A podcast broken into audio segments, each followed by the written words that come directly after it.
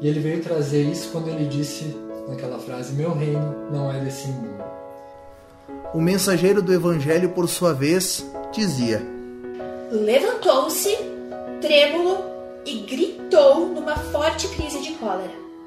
Afinal, todos nós trazemos uma bagagem de vida. Né?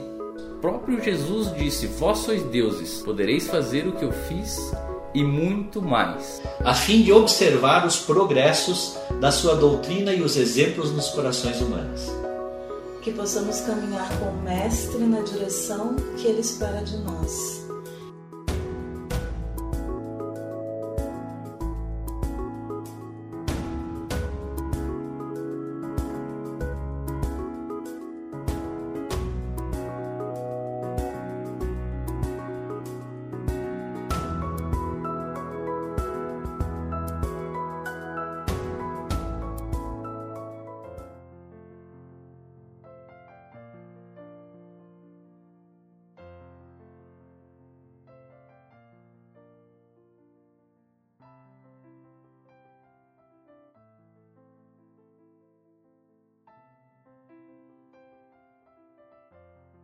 Boa tarde a todos.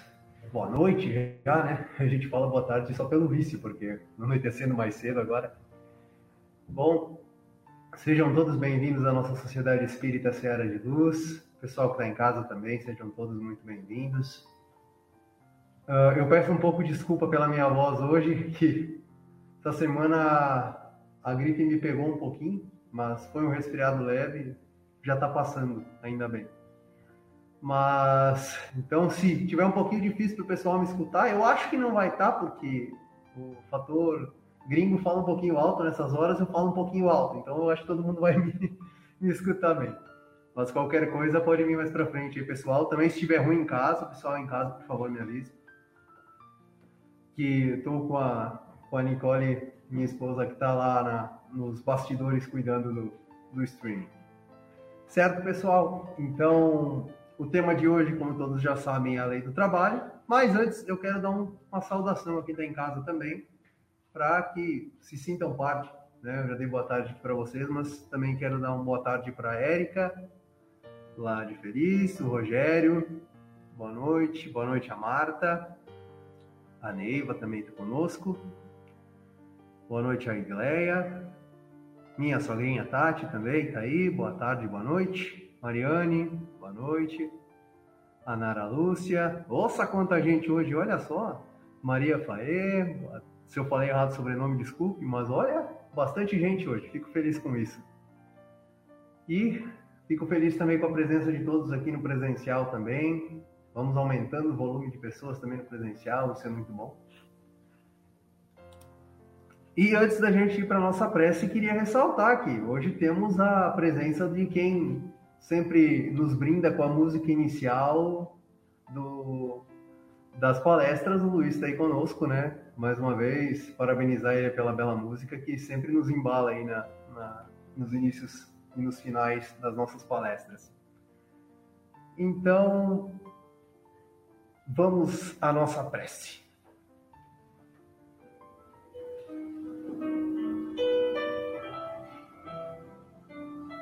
Quem se sentir melhor de fechar os olhos, elevar o pensamento a Deus, convidar nossos amigos espirituais, convidar aqueles nossos irmãos que já não se encontram mais conosco neste plano, mas que temos alguma ligação também, para que possam elevar conosco o pensamento nesse momento a Deus, agradecendo a semana que passou,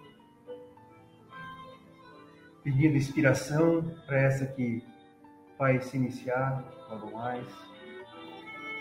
E pedir para a espiritualidade para que uma chuva de bênçãos possa recair sobre os nossos lares, sobre as nossas casas, sobre os nossos locais de trabalho, já que amanhã é dia 1 de maio, né? Vamos lembrar disso também. E que possamos ter um bom momento juntos aqui de aprendizado, de crescimento e de compartilhamento de conhecimento. Agradecendo a espiritualidade que sempre nos ampara, que assim seja.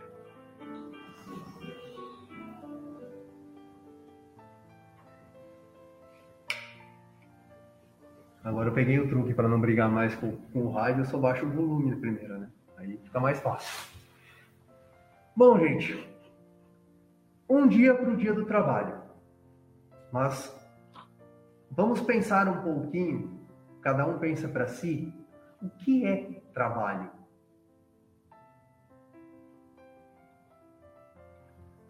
O trabalho está inclusive nas leis divinas.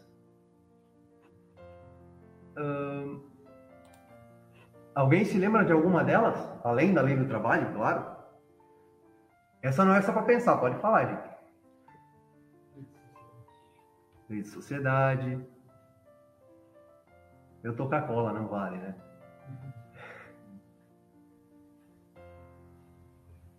Tem um assim que a gente acabou de fazer durante a prece. Lei de adoração. Reprodução, conservação. Tem uma que acontece quando as coisas se findam.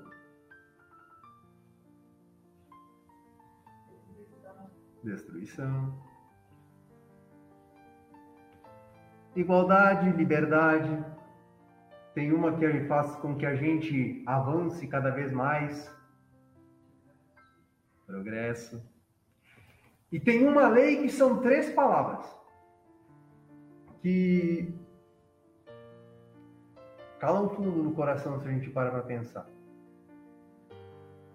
Justiça, amor e caridade. Mas hoje vamos falar da segunda lei divina a lei do trabalho. Ou a lei de trabalho, né? depende da tradução, mas o que que a lei dos trabalhos nos traz? Kardec vai começar lá no livro dos Espíritos, na questão 674, a indagar um pouco mais sobre o trabalho. E a primeira questão que ele faz para nós é se o trabalho é uma lei da natureza. E os espíritos vão nos dizer que o trabalho é uma lei sim da natureza, por isso mesmo que constitui uma necessidade e a civilização obriga o homem a trabalhar mais, porque lhe aumenta as necessidades e os gozos. E quando a gente para para analisar, não, não, não, não quer dizer que a gente tenha que trabalhar somente para o material. Porque o aumento das necessidades não quer dizer que seja somente as necessidades materiais. Porque quando a gente vai fazer um novo trabalho, a gente precisa aprender sobre ele. Então a gente vai ter que trabalhar para aprender, ou seja, a gente vai desenvolver a nossa inteligência, a gente vai desenvolver a nossa atenção, a gente vai desenvolver N coisas e não somente com fins materiais. Há necessidade sim do material, pois habitamos em um mundo material, mas não é a única.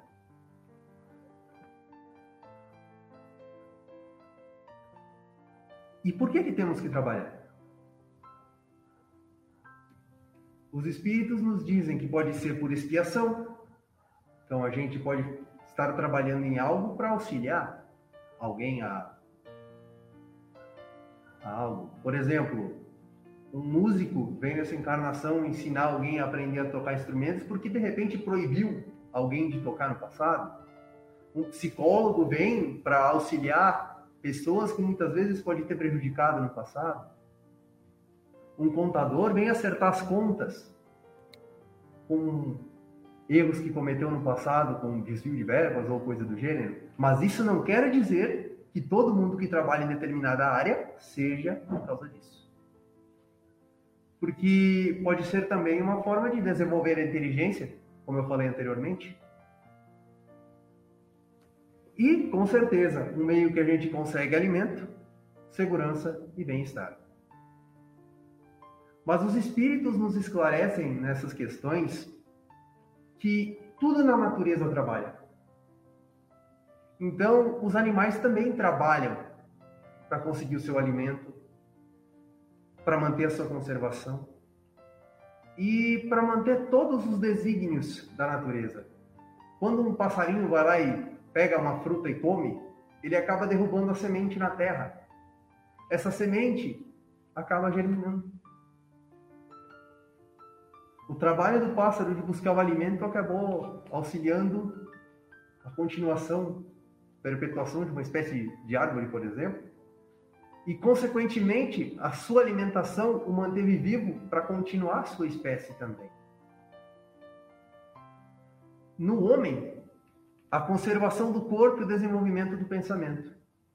Quando estamos trabalhando, estamos a todo momento nos desenvolvendo.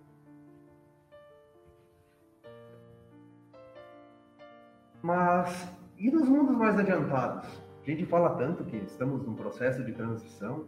Então quer dizer que será que quando a gente chegar num mundo mais adiantado, a gente vai parar de trabalhar? E aí os espíritos nos dizem o seguinte, que o trabalho continua, só ele é menos material. Porque o ócio, ou não fazer nada, ia ser um suplício. Paramos para pensar, né, gente? Se a gente ficasse o dia inteiro sentado sem fazer nada, o tédio ia pegar. Então, de, de qualquer forma, a gente busca uma maneira de buscar esse, esse trabalho de alguma forma.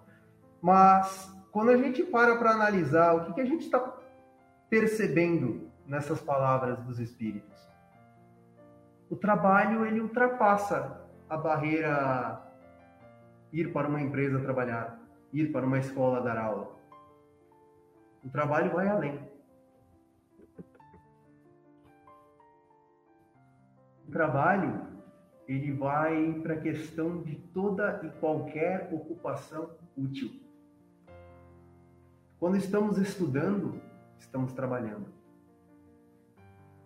Quando estamos no trabalho, espera-se que estejamos trabalhando. Quando a gente está na pia lavando louça, a gente está trabalhando. Quando a gente está lavando roupa, a gente está trabalhando. Então, o trabalho ele é toda e qualquer ocupação útil. Isso é muito importante, porque quando a gente acha que não está fazendo nada, e a gente para para analisar que a gente está fazendo tanta coisa. Poxa, se eu não tivesse varrido a casa, ia estar tá uma só. Que essa é a minha incumbência, é meu trabalho. Então, o trabalho não é somente aquele que a gente tem remuneração no final do mês, tem direito a férias. Não, o trabalho vai muito além disso. E tudo que movimenta a nossa energia para buscar algo é um trabalho. Mas, se a gente busca o trabalho, a gente tem que repousar também ou não? o trabalho é tão importante?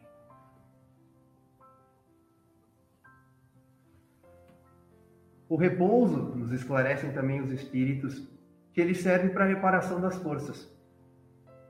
Forças essas do corpo, obviamente. E também da liberdade e inteligência. Faz com que a gente se eleve acima da matéria. Nos momentos que a gente está descansando o corpo físico, como já foi dito em outras palestras, no momento que o corpo físico está aqui descansando, a gente sai do corpo, né? E vai para o plano espiritual. No momento que estamos no plano espiritual, a gente pode trabalhar também, desenvolvendo a nossa parte intelectual, nossa parte moral, para quando voltar aqui com o corpo reabastecido de energia, poder pôr em prática o que a gente aprendeu lá também. E claro, só depende da gente antes de dormir, dizer: Ó, oh, gente, eu quero estudar, eu quero fazer determinada coisa lá no plano espiritual. Que se a gente tiver condições, obviamente a espiritualidade vai nos auxiliar. Mas qual que é o limite do trabalho? Alguém tem um palpite? Tu tá lendo aqui, Felipe. Isso aí mesmo é o das forças físicas. Uh, o das forças físicas, por quê? Quando a gente chega no limite de extenuação, a gente não tem que continuar, porque não vai conseguir fazer da melhor forma. Mas isso não quer dizer que eu tenho que ficar o tempo inteiro fazendo a mesma coisa.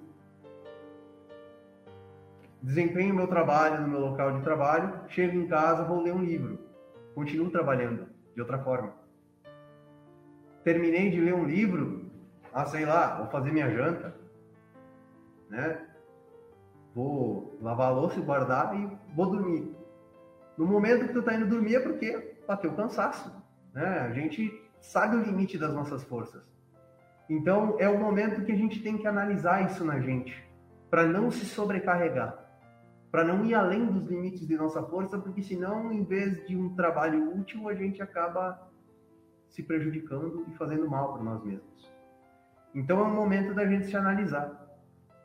O que eu estou fazendo nos meus locais de trabalho me sobrecarregam?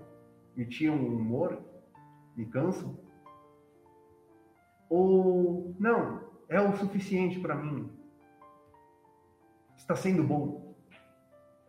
Então é algo que a espiritualidade nos faz convidar e pensar. Obviamente que eu não estou fazendo campanha para ninguém amanhã chegar para o chefe e dizer: Ó, oh, vocês estão me sobrecarregando aqui e eu vou pedir demissão. Não é isso, tá?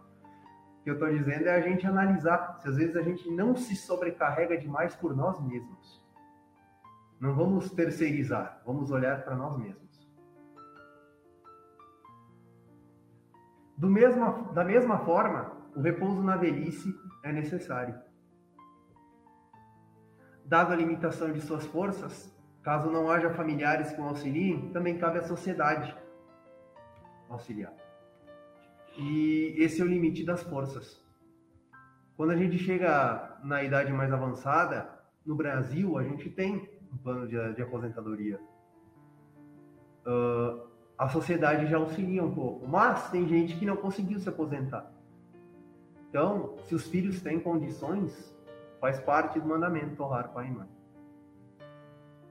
Eu vi que tem mais gente dando boa noite aqui agora. Eu vi que a Letícia deu boa noite. Eu vi que a Igleia mandou uma mensagem antes também. Ah, passou a colinha ali. Não te excuses a glória de trabalhar pelo progresso de todos, do que resultará a tua própria evolução. Joana de Ângeles. Belíssima frase, velho. E é bem isso mesmo, né? Uh, o trabalho ele nos permite. E a gente não deve se culpar por estar trabalhando. Muito bem colocado. Uma mensagem trazida no livro Boa Nova. Peguei a dica, viu? No livro Boa Nova, no capítulo 2, Jesus e o precursor. Jesus e João Batista, né? Já vou passar com a linha. E, bom, a mensagem ela é longa, eu dei uma resumida aqui para a gente analisar, tá, pessoal? Então, após a famosa apresentação de Jesus aos doutores do Templo de Jerusalém, Maria recebeu a visita de Isabel e de seu filho, João Batista, em, uma, em sua casa. Após as saudações, as primas se puseram a, conver a conversar sobre seus filhos. O que me espanta é o temperamento de João, dado às mais fundas meditações, apesar da sua pouca idade, dizia Isabel. Não raro, procuro inutilmente em casa para encontrar ele quase sempre entre as figueiras bravas ou caminhando ao longo das estradas. Maria continuou: Essas crianças, a meu ver, trazem para a humanidade luz divina de um caminho novo. Meu filho também é assim, envolvendo meu coração numa atmosfera de incessantes cuidados fala de sua comunhão com Deus com uma eloquência que nunca encontrei nas observações dos nossos doutores e constantemente anda a cismar em relação ao seu destino. Abrindo um parênteses, reparem que nós estamos falando de dois espíritos evoluidíssimos e olhem as preocupações das mães. Então, né? Ainda há alguns dias estivemos em Jerusalém, continuou Maria, nas comemorações costumeiras e a facilidade de argumentação com que Jesus elucidava os problemas que lhe eram apresentados pelos orientadores do templo nos deixou a todos receosos e perplexos. Sua ciência não pode ser deste mundo, vem de Deus, que certamente se manifesta por seus lábios amigos da pureza. Eleazar, um dos doutores da lei, chamou José em particular e o advertiu que o menino parece haver nascido para a perdição de muitos poderosos em Israel. Ciente deste aviso, procurei Eleazar a fim de interceder por Jesus, junto de suas valiosas relações com as autoridades do templo. Ele prometeu interessar-se por nossa sorte. No entanto, então, vocês entenderam aqui o que aconteceu? Maria foi falar com o doutor da lei para ver se de alguma forma o doutor da lei ajudava, botava ele lá numa escola, alguma coisa assim, para estudar mais a fundo ainda a Torá junto com os doutores da lei. Todavia, entretanto, porém, como diria, né?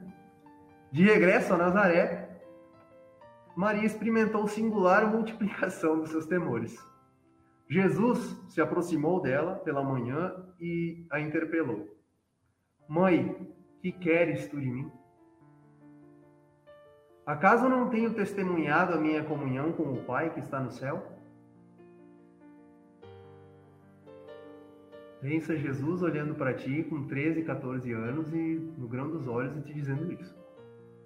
Aí Maria respondeu: Tenho cuidado por ti, meu filho. Reconheço que necessitas de um reparo de um preparo melhor para a vida. Mas como se estivesse em pleno conhecimento do que se passava em meu íntimo, ponderou-me. Mãe, toda preparação útil e generosa no mundo é preciosa. Entretanto, eu já estou com Deus. Meu Pai, porém, deseja de nós toda exemplificação que seja boa, e eu escolherei desse modo a escola melhor. No mesmo dia, Jesus aproximou-se de José e lhe pediu com humildade que lhe admitisse em seus trabalhos. Desde então, como se nos quisesse ensinar que a melhor escola para Deus é a do lar e a do esforço próprio, concluiu Maria. Ele aperfeiçoou as madeiras da oficina e empunha um martelo e enxó, enchendo a casa de ânimo com doce alegria.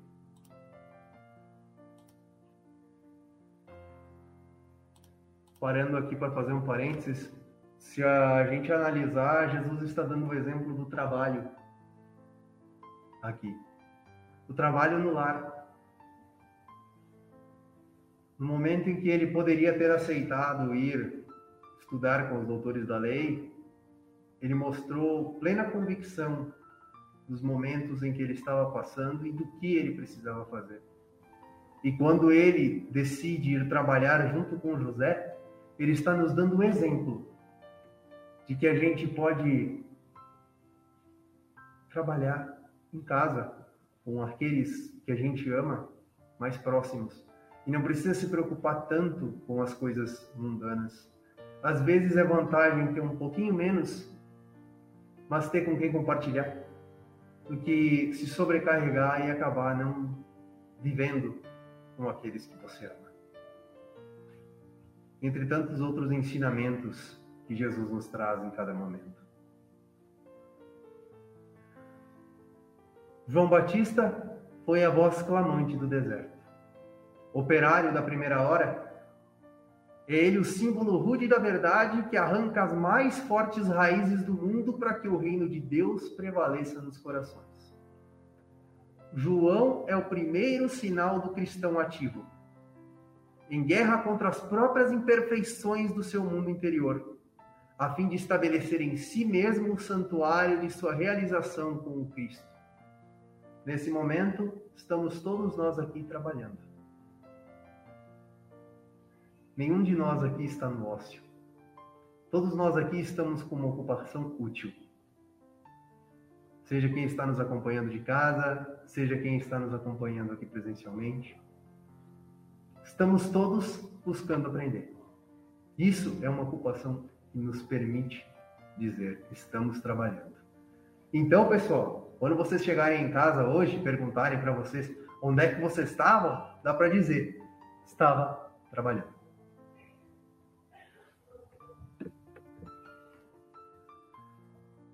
Então, eu faço uns questionamentos finais aqui para nós. O trabalho, ele é necessário? Tu treinou bem o pessoal, Felipe. Tá todo mundo assim. É necessário repousar? E Jesus trabalhou? Não.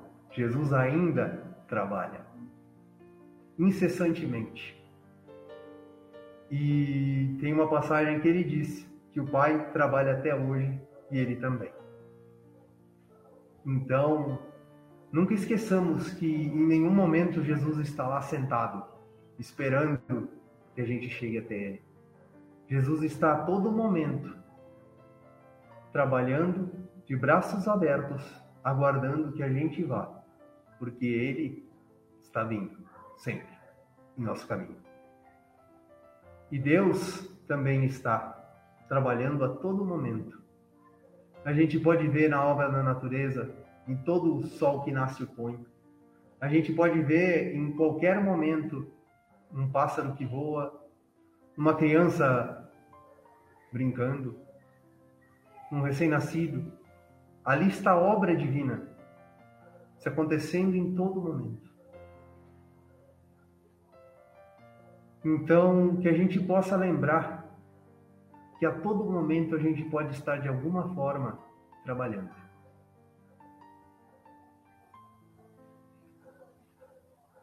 Convido a todos então para que a gente possa se preparar para a prece final. Eu disse que eu já não ia brigar com o rádio.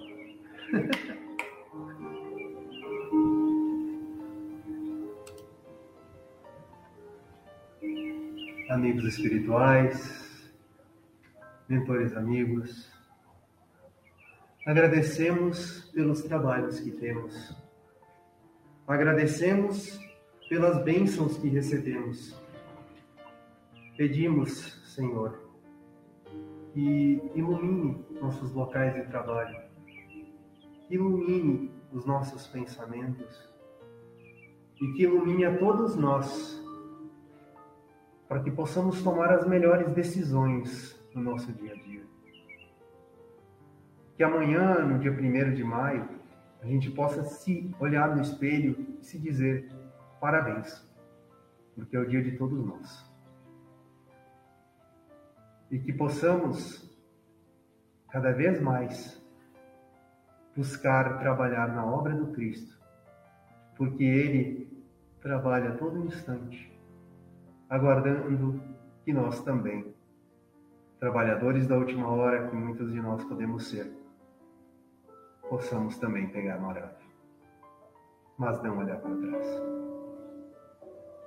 Obrigado pela oportunidade de estarmos aqui e nos recolhemos em prece até o momento do passe. E assim seja.